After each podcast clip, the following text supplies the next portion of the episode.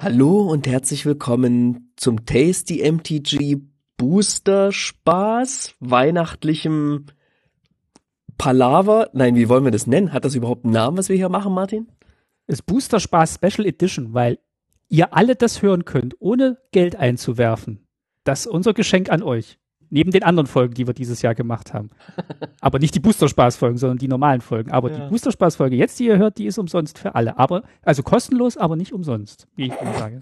Ja, die, und die dummen Witze gibt's kostenlos obendrauf. Ja, ähm, sozusagen das, das Boosters Spaß Christmas Special was in dem Sinne auch für die Leute, nämlich die Steady-UnterstützerInnen, die den Booster-Spaß, unsere kleine Bonus-Folge, die wir mit jeder Folge veröffentlichen, ähm, sonst hören können, ein bisschen anders geartet ist. Nämlich heute gucken wir nicht nur in einen Booster, ich stelle heute einfach mal eins meiner neueren Decks vor. Da freue ich mich schon. Ähm, ich habe auch den Link hier zum Deck und ähm, bevor es losgeht, kannst du mal ganz kurz an dein Mikro tippen. Genau, das ist das Zeichen für euch alle, dass es jetzt losgeht.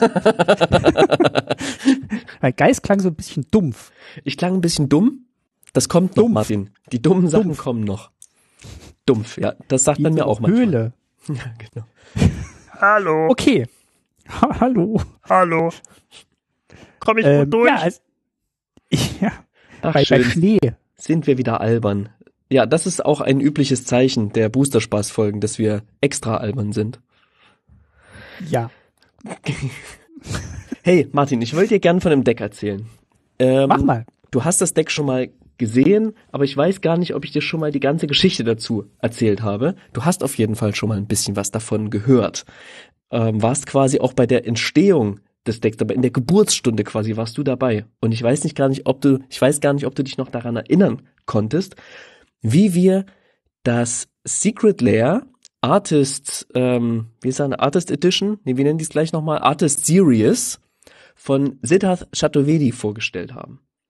Da erinnere ich mich sehr gut, weil da haben wir noch versucht, die Karten in die richtige Reihenfolge zu bringen, damit die die Geschichte ergeben. Haben wir noch gerätselt, wie rum ist es jetzt? Fährt die erst mit dem Boot, kommt die erst in die Höhle, sterben erst die, stirbt erst die, die Vorfahren da und genau. wo ist dieser Außenposten? Das, das haben wir überlegt. Und dann haben wir es einigermaßen richtig, glaube ich, zusammengeraten. Also, ich lasse nochmal Revue passieren. Zentrum dieses Decks, was ich gebaut habe, ist das Secret Lair von Siddharth Chaturvedi. Und in diesem Secret Lair sind vier Karten drin. Und die will ich noch einmal kurz erwähnen. Das ist zum einen Concordant Crossroads. Das ist einen, ein World Enchantment. Es kostet ein grünes Mana und sagt, alle Kreaturen haben Eile. Gleich mal kleiner Hinweis, ist gar nicht im Deck. ich meine ganze Präambel. Die, die, diese Karte ist schon mal nicht Meine ganze Präambel hingemacht. Ähm, dann geht's weiter. Ja, äh, ich mach mal weiter. Ich mach mal weiter. Es ist, es äh, gibt eine kleine Story dazu. Dann gibt's das Ghost Quarter. Das ist ein Land. Das ist auch nicht im Deck. Äh, Tapp für ein farbloses und ich kann's tappen und opfern und ein Land meiner Wahl zerstören. Und der Besitzer des Landes sucht sich aus seiner Bibliothek ein Basic, bringt es getappt ins Spiel. Nee, nicht getappt, bringt es ins Spiel und mischt seine Bibliothek. Dann ist eine Insel dabei. Mhm. Und wir haben noch ein Land, einen ähm, Nomaden-Außenposten, der Nomad Outpost. Der kommt getappt ins Spiel und kann für Rot, Weiß oder Schwarz tappen. Und wie wir damals, vor, ich glaube schon anderthalb Jahre ist das her, ich weiß gar nicht genau, aber es ist schon eine Weile her, das Secret Lair vorgestellt haben, ähm, sagte ich so, ah ja, da werde ich mal ein, da werde ich mir mal ein Commander-Deck drum basteln. Und das lag vor allem daran, dass ähm, ich damals Sid, oder wie ich ihn nenne, äh, Siddharth Chaturvedi, ähm, sorry, was war das? Also heute bin ich wirklich ein bisschen albern. Ähm, ich hatte ihn gefragt, hey, was hat's, was hat das auf sich mit diesen Karten? Ähm, was für eine Geschichte wird hier erzählt? In welcher Reihenfolge stehen die? Und darauf hat er mir sehr umfänglich geantwortet. Und ich habe seine Antwort in die Beschreibung meines des Decks auf Moxfield mitgepackt. Das heißt, wenn ihr den Link zu dieser äh, zu diesem Deck in der Folge seht und draufklickt, dann könnt ihr quasi die umfängliche Antwort sehen. Und er beschrieb mir damals, er hat diese vier Karten quasi bekommen und hatte aber alle Freiheiten, was er mit denen macht. Äh, aber offenbar, so scheint es, konnte er sich diese Karten nicht aussuchen. Also hat er sich äh, hingesetzt und diesen Prozess beschreibt in diesem Text auch ganz schön, hat sich überlegt, okay, welche Geschichte könnte sich hier durchziehen. Und die Geschichte, die er mir damals geschickt hat, war die von einer jungen Frau, die am Sterbebett einer, ja, eines alten Familienmitgliedes sitzt, vielleicht ihrer Mutter, vielleicht ihrer Großmutter, ihrer Urgroßmutter. Und das befindet sich beim äh, Nomad Outpost auf der Karte. Ja, also ähm, sie sind quasi als Nomadenvolk unterwegs und ähm, ach so, the old, ähm, der im Flavortext steht auch, dass es eine alte Frau ist. the old woman murmured her last words, um, too hoarse, too quiet to understand. The envoy sealed herself, feebly dis, uh, disguising her grief. The pilgrimage begins at dawn.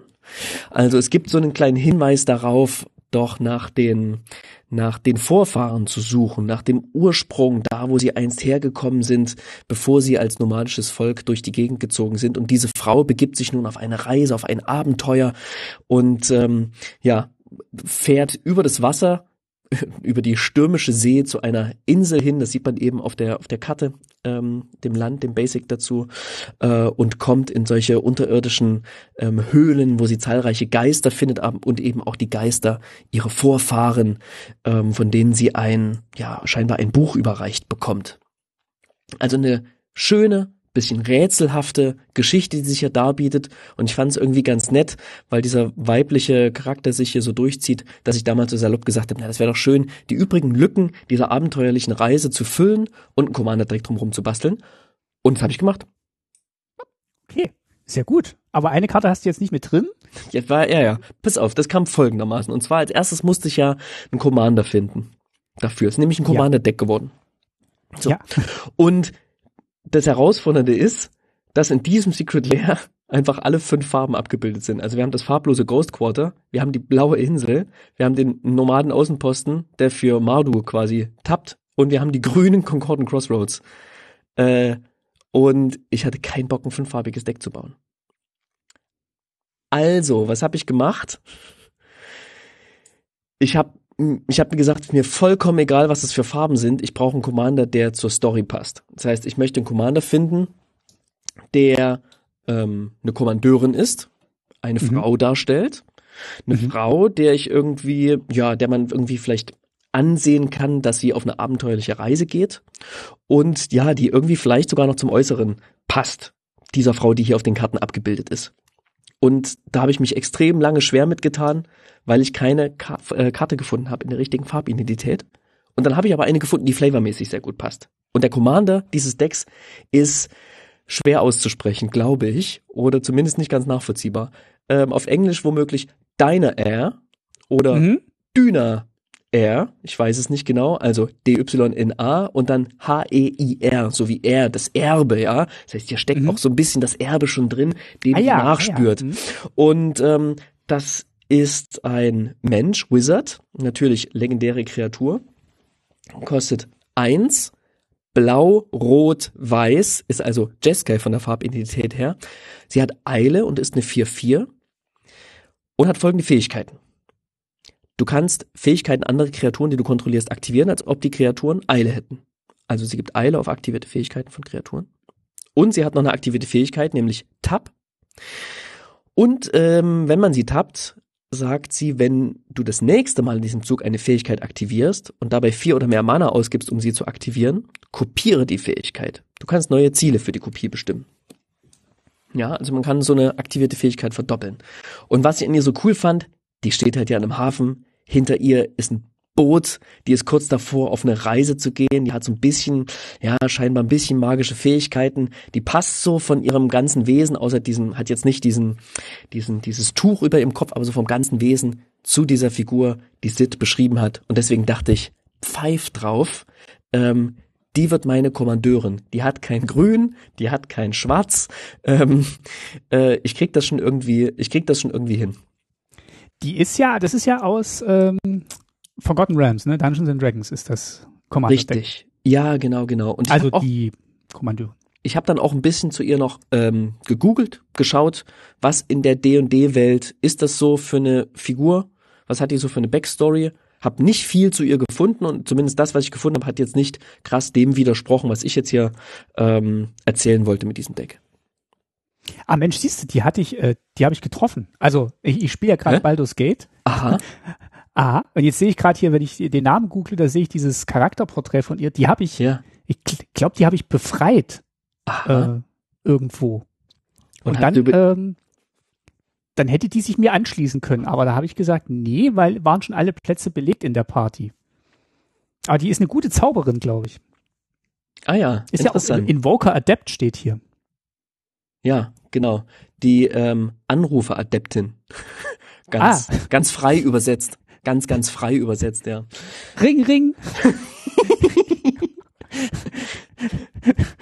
Düner her hier. Brauchen Sie brauchen Ähm. einen, einen Adeptin? Jetzt muss ich aber nochmal fragen. Also du Ja. hast ja das Ghost Quarter, äh Quatsch, also du hast ja noch den Nomaden-Außenposten drin. Ja. Der tappt ja für schwarz, steht ja Mhm. auch als Symbol drauf. Das Mhm. ist ja jetzt nicht so zulässig. Also tappt der jetzt bei dir für was anderes, gedanklich oder? Also, ich habe jetzt ganz im Sinne von allen Lasagne-Decks, die es da draußen gibt, auf mit einem Ding gebrochen. Nämlich, ich spiele ich den Nomaden-Außenposten als Mystic Monastery.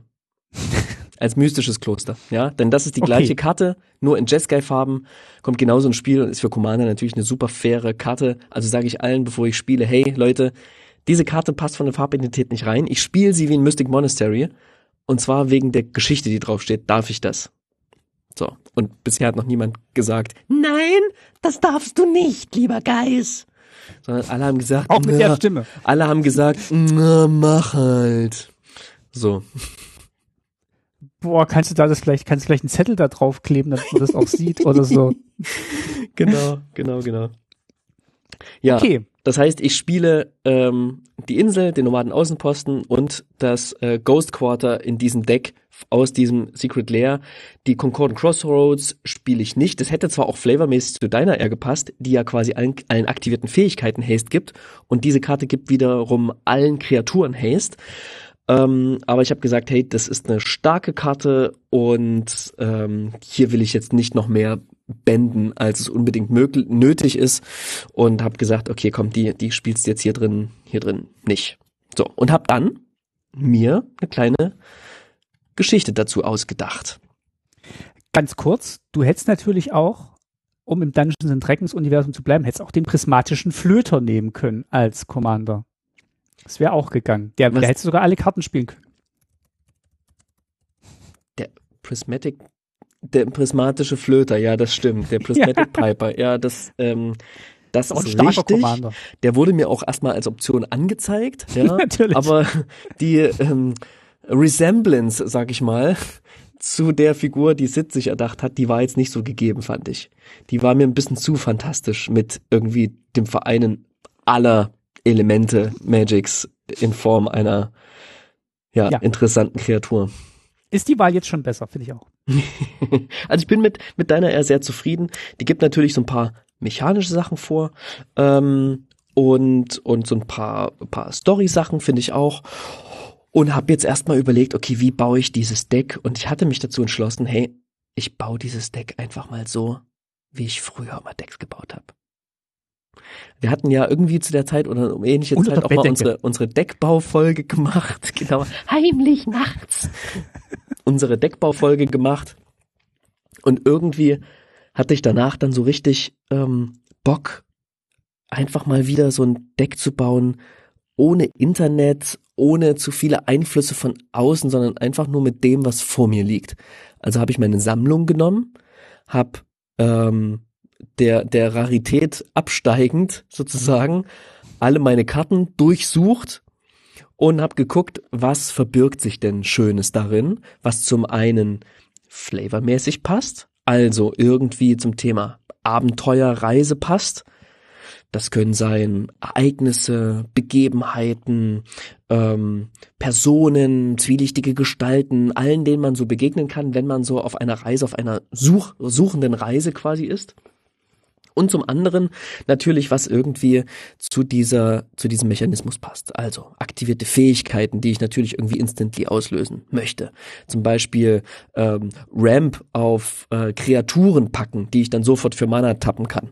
Ähm, oder ähm, ja, einfach aktivierte Fähigkeiten, die vier oder mehr kosten, die ich dann damit aktivieren kann. Und besonders hoch im Rennen waren natürlich die Karten, die irgendwie beides erfüllen. Aber ich habe erst mal geguckt, die Karten zu füllen, ja, also Länder mir rauszusuchen und dann die übrigen Spells quasi damit, damit voll zu machen. Und hatte aber noch eine, einen grundlegenden Gedanken zu Beginn, nämlich hatte ich die ganze Zeit so eine Zirda-Karte rumliegen. Und ich, da habe ich mal gegen gespielt, gegen dieses Zirda-Deck, also gegen das Zirda-Deck. Mhm. Und Zirda ist ähm, ein Fuchs. Ich hatte Muss mal aufpassen, ist ein Fuchs. Ja, ist ein, ist ein, ein richtiger Fuchs. Ähm, hier ist ein richtiger genau. Fuchs. Zirda, Glut der Sonne. Und ist eine Karte, die kostet eins und dann Hybrid ähm, Rot-Weiß zweimal, also drei, ähm, drei Mana ist der Mana-Betrag. Für eine 3-3-Kreatur ist ein Elementarwesen Fuchs und ist zum einen hat sie die Fähigkeit äh, für ein Mana und Tap kann eine Kreatur meiner Wahl in diesem Zug nicht blocken. Und Fähigkeiten, die, die ich aktiviere und die keine Mana-Fähigkeiten sind, kosten beim Aktivieren zwei weniger. Und ähm, dieser Effekt kann, die, äh, kann das Mana nicht unter, unter ein Mana reduzieren. Das heißt, man muss immer eins bezahlen, aber darauf reduziert es das. Das ist mit deiner eher so ein bisschen ein Nambo, habe ich festgestellt, ja. Also wenn ich sehr gern vier Mana ausgeben möchte, ja. sagt Zirda, nein, das kostet jetzt nur zwei. was was habe ich mit dieser Stimme heute? Alle reden so, entschuldige. Ich erinnere mich auch, als wir dieses Deck gespielt haben, war war dein größter Gegner warst du selbst, weil du durch das viele Rechnen, was jetzt billiger wurde und was ja. dann aber trotzdem noch Geld kostet als aktivierte Fähigkeit, sehr so in dir versunken warst beim Spiel bei das jedem Zug. Kommt manchmal vor, wenn man so ein Deck zum ersten Mal spielt. Ich glaube, du warst bei der Premiere ja. des Spiels ja. dabei. Und mittlerweile weiß ich, wenn Zirda im Spiel ist, bin ich, kann ich gut blocken. So, dann habe ich was zum Blocken. so, und dann dachte ich kurz, ah, ich habe noch nie mit einem Companion gespielt. Und Zirda ist halt auch ein Companion. Ich probiere das jetzt aus. Das ist irgendwie eine, eine, ähm, ja, eine, eine Einschränkung im Deckbau, die irgendwie ganz witzig ist. Nämlich sagt sie, ähm, jede bleibende Karte in deinem Startdeck hat eine aktivierte Fähigkeit. Bums. So. Und deiner er will natürlich nichts anderes als aktivierte Fähigkeiten haben. Also habe ich die beiden quasi als Commander und Companion gebaut. Und was ich nicht wusste, der Companion liegt im Sideboard, was es ja beim Commander nicht so richtig gibt. Das heißt, der Companion ja. ist nicht ist Teil deines Decks. Das ist die 101 ja. erste Karte. Das habe ich schon wieder vollkommen vergessen seit Ikoria. Ähm, genau. Deswegen hat dieses Deck 101 Karten. Kleiner Hinweis an alle, äh, oder Hack, wie wir sagen. Hack. Wenn, wenn ihr aktivierten Fähigkeiten sucht, eure Karten, müsst ihr einfach nur nach einem Doppelpunkt suchen. Ja, genau. Das ist der einfachste, das, ist der einfachste Weg. Genau, das habe ich dann auch rausgefunden. Ich habe bei Scryfall ewig gesucht und dann dachte ich, hm, mal gucken, ob ich den Doppelpunkt, aber ich musste ihn in Anführungsstrichen schreiben bei Scryfall. Ja. Dann hat's funktioniert. Naja, und dann habe ich mich ein bisschen umgeguckt und habe ein paar interessante Karten gefunden, die irgendwie in diese Welt ganz gut reinpassen. Ähm, zum Beispiel gibt's hier die Treasure Chest, die Schatzkiste. Die kostet äh, drei Mana, ist ein Artefakt und hat eben eine aktivierte Fähigkeit, nämlich für vier Mana und das Opfern der Kiste äh, würfelt man mit einem äh, W20 und dann hat man ähm, vier verschiedene äh, Ergebnisse, die rauskommen können. Also von den 20 Ergebnissen, die der Würfel zeigt, kann eine 1 rauskommen, dann verliert man einfach drei Leben. Wenn eine 2 bis 9 rauskommt, macht man fünf Schatztokens. Wenn eine 10 bis 19 draufkommt, kriegt man drei Leben und zieht drei Karten. Und wenn man eine 20 würfelt, kann man seine Karte nach einer, äh, seine Bibliothek nach einer Karte durchsuchen. Und wenn es ein Artefakt ist, kann man sie aufs, ins Spiel bringen. Und ansonsten nimmt man sie einfach auf die Hand und mischt danach seine Bibliothek. Und das Schöne ist, mit deiner R darf man zweimal würfeln und kriegt zweimal den Effekt. Auch wenn man die Schatzkiste quasi schon geopfert hat, weil das sind ja eigentlich nur die Kosten, die man mit hat, denn den Effekt bekommt man dann und deiner R verdoppelt den Effekt. Ah. Hast du auch einen D20, einen richtigen? Natürlich, immer äh, in der Tasche.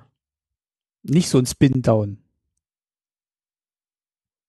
Ähm, nicht so ein Spin-Down. Nee, nee, weil mit dem kann man ja cheaten beim Würfeln. Ja. Die obere Hälfte ist immer relativ gut. Ähm, oh man, ich sehe gerade, ich habe eine Karte im Deck, die hat gar keine aktivierte. Ach doch, ist ein Equip-Kosten. Equip-Kosten sind auch aktivierte Fähigkeiten. Siehst du? War ich schon kurz verwirrt. Ist das so, ja? Mhm, genau. Ja. Also wenn man den Regeltext liest, dann auch Cycling zum Beispiel eine aktivierte Fähigkeit. Da steht dann auch im Regeltext, ähm, bezahle ne, X Mana um, fürs, fürs Cycling. Stimmt, stimmt. Und dann wirft diese Karte ab, Doppelpunkt, zieh eine Karte. Und ähm, Ja, genau. Hab, hab dann noch ein bisschen ähm, mich umguckt zum Beispiel, was habe ich in meiner Sammlung noch Schönes gefunden, was, was sehr gut passt. Und zwar ähm, die ähm, herabfallenden Katarakte, heißt das, glaube ich, im Deutschen, die Cascading Cataracts, ist ein, ist ein Mhm. Land, was ich ewig nicht einbauen konnte, was ewig in meiner Sammlung äh, vor sich hinschimmelte. Und zwar ist das ein Land aus Amonkhet, das ist unzerstörbar, hat Tab, ähm, füge ein farbloses Mana zu Mana Pool hinzu. Oder fünf Mana Tab und dann kannst du fünf Mana in beliebigen, in beliebigen Kombination von Farben hinzufügen. Und das Schöne ist, gut. wenn ich diese Fähigkeit verdoppelt mit deiner R, was geht, ähm, und hier reduziert ähm, Zirda die Kosten auch nicht, weil es eine Mana-Ability ist. Ah, ja, stimmt. Das ist auch mal, das ist auch mal sehr wichtig Oh aufzupassen. Mann, ey, oh Mann, das- die macht echt, der Zirda macht ein bisschen kompliziert, aber ist ein treuer Fuchs an der Seite Ja. von, ähm, Da, von deiner da, R. musst, da musst auch du ein Fuchs sein, um das richtig zu Genau. spielen. Also, wenn ich das mit deiner R verdopple, kriege ich für fünf Mana zehn hinten raus. In beliebiger Farben, in beliebigen Farben. Das ist ganz cool. Das, das stimmt. Das hat, das hat auch im Zillerdeck war das, da hast du immer so drauf hingefiebert, dass das passiert. Und als es dann soweit war, war, war dann auch mal Stille am Tisch, weil dann hast du ganz tolle Sachen gemacht. Ja, das ist irgendwie ganz, irgendwie ganz schön. Das macht macht irgendwie, macht irgendwie, macht irgendwie Spaß, das so zu spielen. Ähm, dann, was noch eine Karte ist, die super gut funktioniert und die sich auch storymäßig ähm, sehr schön, sehr schön einbindet. Ähm, und zwar trifft sie auf ihrer Reise natürlich auf die Küstenmarodeure.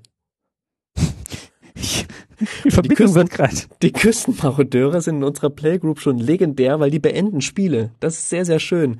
Und mit deiner R schaffen sie das gleich doppelt so gut. Denn, also sie machen folgendes, die Küstenmarodeure.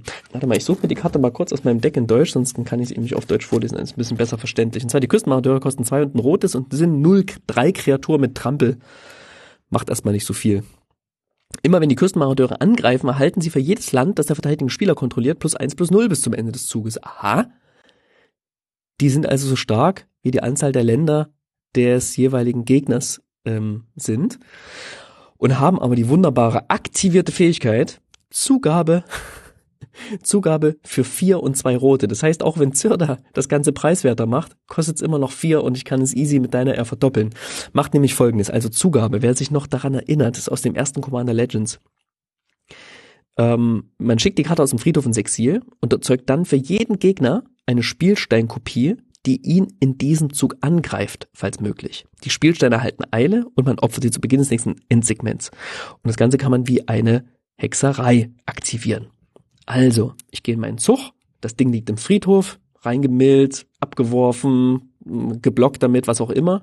Dann tappe ich deine R, dann aktiviere ich die Zugabe und dann kommen quasi, wenn noch alle Gegner in dem Spiel sind, sechs von diesen Küstenmarodeuren ins Spiel, wovon jeweils zwei eine Person angreifen. Und das macht man natürlich vorzugsweise zu einem Moment im Spiel, wo dann ähm, ja so acht bis zehn Mana irgendwie bei jedem vor jedem liegen. Und dann machen die halt ordentlich ordentlich Trampel-Damage. So, das ist großartig. Das ist, also ich spiele da nicht gerne dagegen. Ich spiele gerne mit dieser Karte, aber nicht gern dagegen. Ähm, dann habe ich noch so ein paar Karten, die beispielsweise der Omen Hawker, der, da kann man Mana für aktivierte Fähigkeiten, kann ihn tappen, um zwei Mana für aktivierte Fähigkeiten zu generieren. Es gibt den Kelpie Guide, den kann man tappen, um ein anderes Permanent zu enttappen, was natürlich auch spannend ist. Aber auch deiner eher einfach an sich, ne, ist einfach ein 4-4 hastige Kreatur, die an sich schon mal ganz cool ist.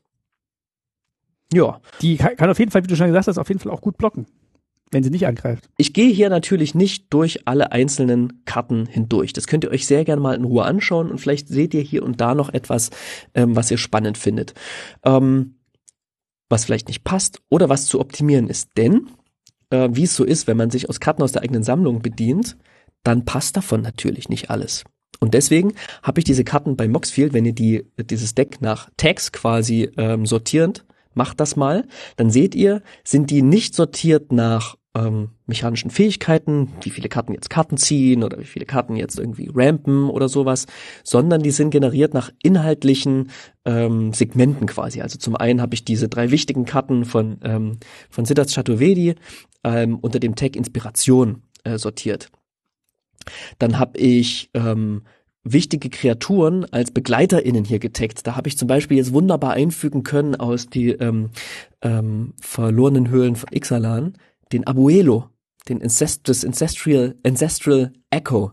Der passt nämlich ganz wunderbar zu dieser Geistdarstellung, die man im Ghost Quarter sieht und könnte der Urahn, der Vorfahr sein, dem, ah ja. äh, dem deiner er begegnet.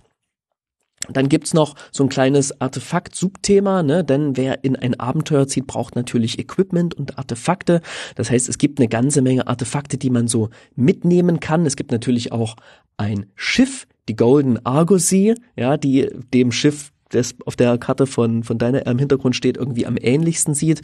Es gibt natürlich auch so ein paar klassische Dinge zum Rampen, die sich irgendwie, ne, so die, äh, so ein Diamant und äh, Sky Diamond und, und, und Marble Diamond und so, die sich irgendwie immer in jede gute Abenteuergeschichte einfügen. Es gibt natürlich aber auch so ein bisschen ähm, ähm, so ein kleines, ähm, so, so, eine, so eine Robe, die Robe of Stars habe ich mit drin. Oder den Whisper Silk Cloak, also so eine Mäntel, mit denen man sich tarnen kann, um an Gefahren vorbeizuschleichen. Das sind also Utensilien und ähm, da gibt's dann eben auch ein paar ihrer BegleiterInnen, die darauf einzahlen, zum Beispiel Dalakos, den Crafter of Wonders, der hilft ihr so ein bisschen dabei beim Beschaffen dieser Artefakte, der kann nämlich tappen für zwei farblose Mana und das Mana kann man ausgeben für Artefakte und aktivierte Fähigkeiten und ähm, äh, ausgerüstete Kreaturen, die ähm, haben Eile und die fliegen auch noch. Also der funktioniert auch ganz wunderbar im Zusammenspiel mit ihr. Ne? Und so trifft sie immer wieder, immer wieder auf interessante, interessante ähm, ähm Personen, den Renowned Weaponsmith, der ihr auch hilft, ähm, ihre ihre Artefakte zu casten, ähm, aber auch die die Sisters of the Flame, auch so eine Karte, die ewig in meiner Sammlung rum ähm, war, aber die kann einfach nur für ein rotes Mana tappen oder die können nur für ein rotes Mana tappen, sind ja mehrere Schwestern. Und ähm, äh, dann können sie das eben auch für, für Eile tun. Ähm, genau, unter den, die Utensilien hatte ich schon erwähnt und es gibt auch eine ganze Menge Orte, an denen sie vorbeikommt. Also nicht nur die Cascading Cataracts haben wir, ich habe zum Beispiel auch die Echoing Deeps, ja, also Höhlen, jetzt auch ein Land, was neu rausgekommen ist bei ähm, den ähm, in, in, im letzten Ixalan-Set. Wir haben den Inventors Fair, den sie betritt, um sich einzudecken mit interessanten ja. Artefakten. Sie kommt an die Lava Brink Floodgates, ja, oder, oder, oder sucht Schutz im Sejiri Shelter. Äh, sie kommt vorbei an den Swiftwater Cliffs oder den Steam Vents. Ähm, sie kommt zum Witching Well, wo sie sich natürlich irgendwie ein gutes Omen für die Reise abholt und nochmal in ihr Deck reinscryen kann.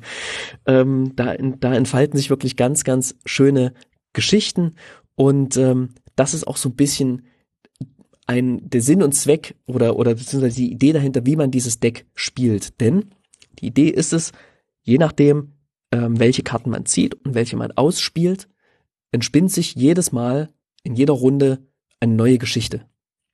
Und was ich so für mich ein bisschen tue, die Mitspieler interessiert es meistens nicht, aber was ich für mich ein bisschen tue, ist, dass ich immer wieder beim Ausspielen der Karten, die so vor mir liegen, immer wieder sage, ah ja, und dann trifft sie auf diese Gestalt. Und hier, der ähm, Merfolk Luther, der hilft ihr an dieser Stelle noch eine, ein wichtige, einen wichtigen Hinweis zu bekommen, wohin sie gehen muss und zieht dann die Treasure Map, die sie nutzen muss, um vielleicht zur Treasure Chest zu gelangen, mhm. mit der sie dann wiederum einen Hinweis auf ihre Vorfahren erhält und so weiter. Es gibt Begegnungen, die hier stattfinden. Ähm, wir haben zum Beispiel den, den Abschied. Ne? Mars Removal ist auch immer gern gesehen. Wir haben die ähm, Improbable Alliance oder die Heartwarming Redemption. Ähm, es gibt ähm, genau zwielichtige Gestalten, denen sie begegnet.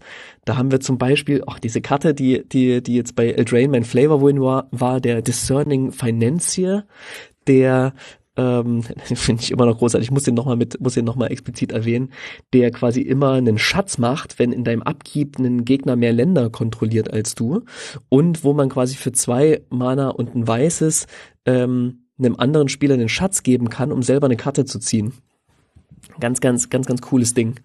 Ah, stimmt, ähm, das ist die neue Karte, die jetzt ähm, in, in einem von den letzten Sätzen mit drin war, ne? Ja, genau, genau, bei, bei Wilds of the Drain. Uh, ja. Oder den Visier of Many Faces, denn auch die Embalm-Fähigkeiten kann man mit deiner Air verdoppeln. Und ähm, genau, so gibt's hier unterschiedlichste Wesen, Gestalten, es gibt Ereignisse, ja, also Dinge, die, die stattfinden. Ich habe so ein bisschen Chaos mit reingepackt, was ich irgendwie ganz cool finde, die Chaotic Transformation oder Transmogrify, also alles ähm, äh, Removal, wo man quasi eine Karte wegschmeißt und dann sich eine neue aus dem Deck sucht, ähm, die den gleichen Typ hat.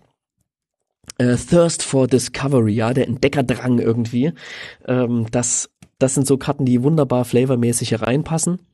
Und es gibt aber auch einen Reiter, und den könnt ihr euch sehr gerne insbesondere anschauen.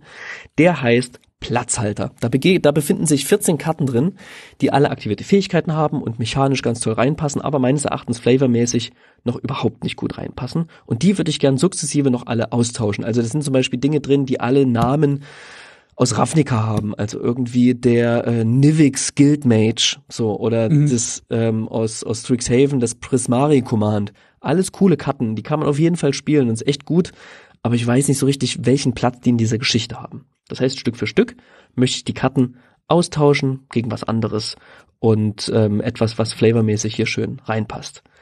Und ja, das ist im Grunde das Deck mit seiner Flavor-Idee, seiner mechanischen Idee und seinem, ja, seiner wohl rundum wohltuenden Lasagne, seinem Lasagne-Geschmack, sag ich mal. Und der schönen Idee, die auch wirklich erstmal mit den Karten zu bauen, die du zu Hause hattest und jetzt nicht ähm, zu sagen, ich google mir jetzt da alles aus dem Dungeon Dragons Set zusammen oder ah, ich google jetzt alle aktivierten Fähigkeiten oder sondern erstmal gucken, was, was habe ich denn und dann darauf aufbauen. Martin, es hat sich so gut angefühlt, so sein Deck zu bauen, ohne irgendwie mh, mm, so ein Moxfield-Game zu spielen und so ein EDH-Rack ähm, ähm, Recherche irgendwie zu starten, und oder Scryfall irgendwie überzustrapazieren, denn das alles ist irgendwie nicht Magic spielen für mich, das heißt natürlich ein ganz wichtiger Teil auch, aber es hat sich so gut angefühlt, einfach nur Karten durchzugucken, Stapel zu machen und ich habe das gleich damit verbunden, meine Karten zu sortieren, mein Balk, der hier rumlag von den letzten Pre-Releases und so und habe dabei echt nochmal Karten entdeckt, die ich schon längst vergessen habe.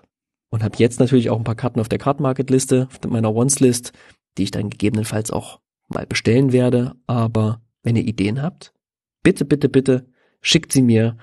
Ähm, ich freue mich da auf jeden Fall drüber.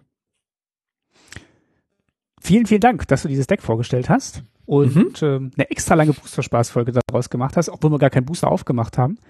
Das machen wir sonst immer hier an dieser Stelle. Das heißt, wenn ihr das jetzt hört und uns nicht auf Steady unterstützt und äh, mal hören wollt, was wir sonst im Booster Spaß machen, dann ähm, ja, klickt einfach mal. Ähm, in die Links zu dieser Folge. Da steht, wie ihr uns bei Steady unterstützen könnt. Dann kriegt ihr zu jeder Folge, die wir aufnehmen, noch eine Booster-Spaß-Folge. Aber jetzt, weil Weihnachten ist, für alle umsonst. Ah, wie schön. Oh. Ja, ich ja. danke euch auf jeden Fall allen, die ihr zuhört für dieses Jahr. Ähm, Vielen Dank. Es hat große Laune gemacht. Ich hoffe, ihr habt den Adventskalender genossen. Ich habe schon äh, viel tolles Feedback bekommen. Und ich auch. Gehen wir noch in der nächsten Folge drauf ein? Ja, Ach, das ist echt schön. Das ist, das macht mir, das macht mir so eine große Freude, diese Magic-Erfahrung ja. mit euch allen da draußen teilen zu können. Und ich möchte an der Stelle auch nochmal ganz, ganz herzlichen Dank an Siddharth Chaturvedi schicken für dieses tolle Secret Lair, was er gestaltet hat. Diesen Hirnschmalz, den er hat reinfließen lassen und seine grandiose Kreativität, die nach wie vor Magic erhalten ist und hoffentlich auch weiter in Magic erhalten bleiben wird. Und wie gesagt, wenn ihr ähm, seine, seine Story zu diesen Karten nochmal nachlesen wollt, klickt auf den Link zum Deck, dann könnt ihr da reinschauen und die unfassbar lange Beschreibung ist sein umfänglicher Text, den er uns geschrieben hat. Ja, schöne Grüße auch an Sid an der Stelle. So wie ich ihn nenne. ja. ja. Macht's gut, wir hören uns wieder zur äh, Folge 50. Wollen wir schon sagen, was wir da vorhaben? Oder also ja. inhaltlich ja, ich glaube, wir haben es irgendwann schon mal erwähnt in der Frage-Antwort-Folge, die wir mal gemacht hatten. Dann, ähm, genau. Dann, dann sagen wir jetzt, wir wollen das versuchen als Live-Folge zu machen. Mhm. Und äh, inhaltlich geht es um den goldenen Tasty. Also wir sprechen über Karten, die wir grafisch und ähm, gestalterisch sehr gut fanden in diesem Jahr. Genau. Und vielleicht lassen wir uns noch sowas einfallen wie ein kleiner Publikumspreis oder eine kleine Section, wo ihr uns live noch mal ein paar Karten reinspielen könnt, die eure Highlights waren. Ich hätte auf jeden Fall Bock drauf. Genau, wir kündigen das noch an, wo ihr uns da zuhören könnt und aktiv teilnehmen könnt. Mhm. Würde ich sagen. Genau. Das machen wir noch im Vorfeld. Genau, so machen wir es, definitiv. Aufnahme ist so erste, zweite Januarwoche, schätze ich mal. Ne?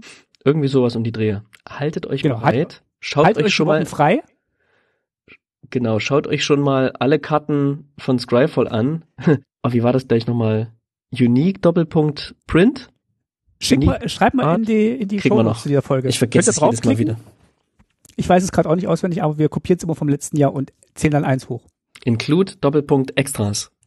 Ja, für die Tokens. Für die Tokens, ja. Und die Art Cards, ne, die Art Cards auch mit drin, aber es zählt alles. Und die Dungeon Cards und so. Ey, und das wird spannend, das wird spannend, weil ähm, es sind so viele Karten rausgekommen, die nicht aus Hauptsets waren und nur in den Hauptsets haben wir unsere silbernen Tasties verliehen. Das heißt, es gibt sehr, sehr viele Karten, die rausgekommen sind, wo wir nicht über die Artworks gesprochen haben. Und die werden auf jeden Fall auch mit in unsere Entscheidung einfließen. Gucken wir uns alle an und äh, dann sprechen wir drüber. In der nächsten Folge. Frohes Fest nochmal oder guten Rutsch, je nachdem, wann ihr das hört. Und äh, wir sehen uns in 2024. Ich freue mich bis dahin. Danke. Tschüssi. Ciao.